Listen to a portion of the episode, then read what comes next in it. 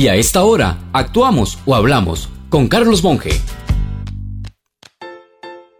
Con la frase espíritu de la ley, se hace referencia a la interpretación de las leyes considerando la finalidad original que tuvieron los legisladores para aprobarlas.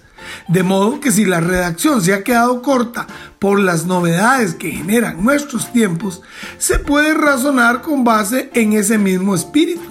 Así, por ejemplo, la ley de imprenta fundamentó la regulación de la televisión, aunque no hubiese televisores cuando se hizo la ley. ¿Cuál sería el espíritu de la ley cuando se creó el ICE, AIA, Recope, la banca nacionalizada?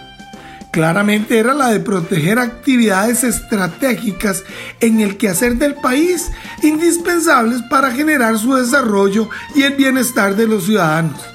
Y he sido testigo de ese resultado, porque vi la construcción de represas en vivienda, la de los atillos, recuerdo a Recope cuando refinaba y un acueducto extendiendo redes para llevar agua potable a las comunidades de todo el país.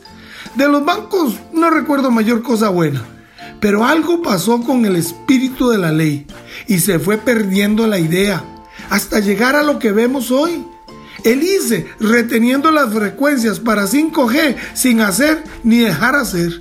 Acueducto siempre llegando tarde, que ni los créditos que pide puede utilizar.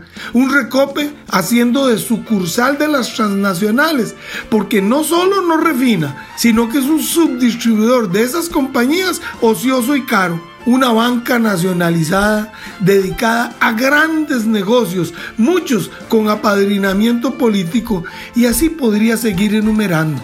Necesitamos volver al espíritu original. Si desea volver a escuchar este mensaje o compartirlo, encuéntrelo como Carlos Monge Consultoría en Spotify y Facebook. Carlos Monge te presentó Actuamos o Hablamos.